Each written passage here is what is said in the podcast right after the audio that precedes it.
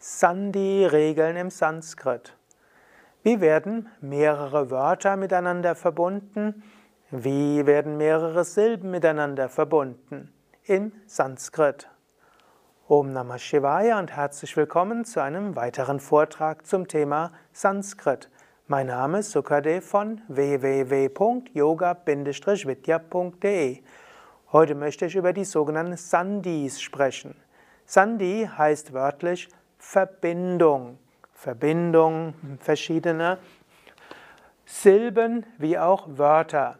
Es gibt die sogenannten internen Sandhis, das heißt innerhalb eines Wortes gibt es ja verschiedene Weisen, wie man ein Wort bilden kann. Ich hatte das letzte Mal gesprochen über Präfix, Datu und Suffix und angenommen, ein, in einer Silbe, die fängt mit wie an und die nächste geht zu a, dann wird daraus via, das heißt das i wird zum Halbvokal ji, also via. Und das gibt es also die internen Sandhis, das sind also die Sandhis, die mehrere Silben miteinander verbinden. Und es gibt auch mehrere Wörter, die miteinander verbunden werden. Und so entstehen auch andere Übergänge. Sandhi heißt im Grunde genommen die Lautveränderungen, wenn zwei Wörter aufeinander folgen. Die gibt es natürlich auch im Deutschen, aber da werden sie in der Schrift gar nicht berücksichtigt. Da, aber ich will hier zum Beispiel ein Beispiel nehmen. Es gibt das Wort Namas. Namas heißt Gruß und Verbeugung. Namaste ist einfach Ehrerbietung an dich oder Gruß an dich. Da ändert sich erstmal nicht Namas und Te. Aber angenommen, ich will sagen, Verehrung sei dir oder möge dir sein. Astu heißt, es möge sein, es möge dir sein.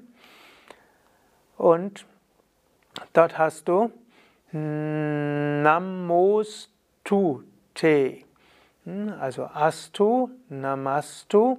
Und da wird also aus Namas und Astu wird nicht Namasastu, sondern aus Namas Astu wird Namostute. Also wenn auf As Astu folgt, dann wird aus dem As ein O und das A verschwindet und dann ist es Namostute. Es wird auch gerne als Wohllautregel bezeichnet. Man kann sich ja fragen, warum macht man das? Warum sagt man nicht Namas Astu? Das klingt aber komisch. Versucht man also Namasastu, Namostute ist viel schöner. Also Namostute ist viel schöner als Namasastute. Also deshalb Namostute. Oder Om Namah Shivaya kennst du ja.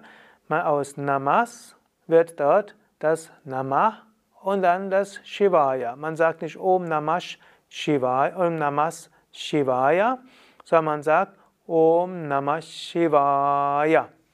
Allerdings, und das macht es jetzt etwas eigenartig, das H hier wird eigentlich ausgeschrieben wie eine Verlängerung von Sha. Also man sagt nicht Om Namah Shivaya, sondern man sagt Om Namah Shivaya. Om Namah Shivaya. Wenn also auf ein Wort, das mit As endet, ein nächstes, das mit Sha beginnt, dann folgt, dann wird aus dem As ein A. Om Namah Shivaya. Oder ein nächstes Beispiel. Om Namo Narayanaya. Da sagt man nicht Namas Narayanaya. Es ist auch schwierig auszusprechen. Om Namas Narayanaya. Also dieses As, wenn darauf ein Na folgt, also ein N, dann wird das As zu O. Und deshalb sagt man Om Namo Narayanaya. Om Namo Narayana ist also das gleiche Namas wie Namaste und Om Namah Shivaya in Om Namo Narayanaya. Oder ein nächstes Beispiel. Chit heißt Bewusstsein, Ananda heißt Freude. Man sagt jetzt nicht Chitananda, sondern das T am Ende eines Wortes, wenn darauf ein A folgt, wird dann zum D. also Chidananda, Satchidananda. Noch ein Beispiel aus Chakshus, das heißt Auge, und Unmilita wird Chakshurun Militam. Du kennst das vielleicht von Ajnana Timarandasya, Jnananjana Shalakaya, Chakshurun Militam. Also aus Chakshus und Umilita wird Chakshur Unmilita.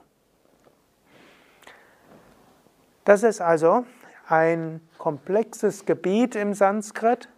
Zwei Wörter, die aufeinander folgen, werden verändert. Insbesondere wird die letzte Silbe des ersten Wortes so angepasst, dass es nachher irgendwo gut klingt.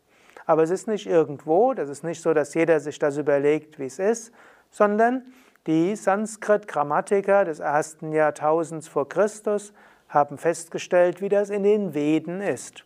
Man muss sich so vorstellen, es gab erst die Veden und die Veden waren den Rishis enthüllt und die wurden offenbart.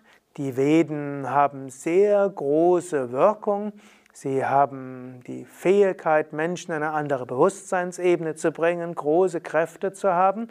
Und dann haben die Grammatiker das angeschaut, wie sind die Worte gebildet in den Veden, warum sind sie so gebildet und haben das dann eben beschrieben. Und sie haben dann die sogenannten Sandhi-Regeln schriftlich fixiert, damit auch alle künftig diese Wörter auch so aussprechen, wie sie ausgesprochen werden müssen, damit die Veden die gleiche Wirkung haben. Übrigens, wenn du jetzt alle Sandhi-Regeln lernen willst, dann geh auf unser Wiki wiki.yoga-vidya.de Sandhi. Ja, das war's für heute. Mein Name Sukadev von www.yoga-vidya.de hinter der Kamera Nanda. All das lernst du natürlich auch in Sanskrit-Wochenenden bei uns, die du auf unseren Internetseiten auch finden kannst. Und ich möchte auch nochmal besonders hinweisen auf den Sanskrit-Lernen leicht gemacht Kurs in unserem Wiki. Dort in etwa 100 Lektionen lernst du, wie, du, wie Sanskrit aufgebaut ist und kannst dann nachher Sanskrit lesen, schreiben, verstehen, übersetzen, Texte im Original lesen und verstehen. All das findest du auf unseren Internetseiten yoga-vidya.de und gib dort ins Suchfeld ein Sanskrit lernen leicht gemacht oder eben auch Sanskrit Kurs.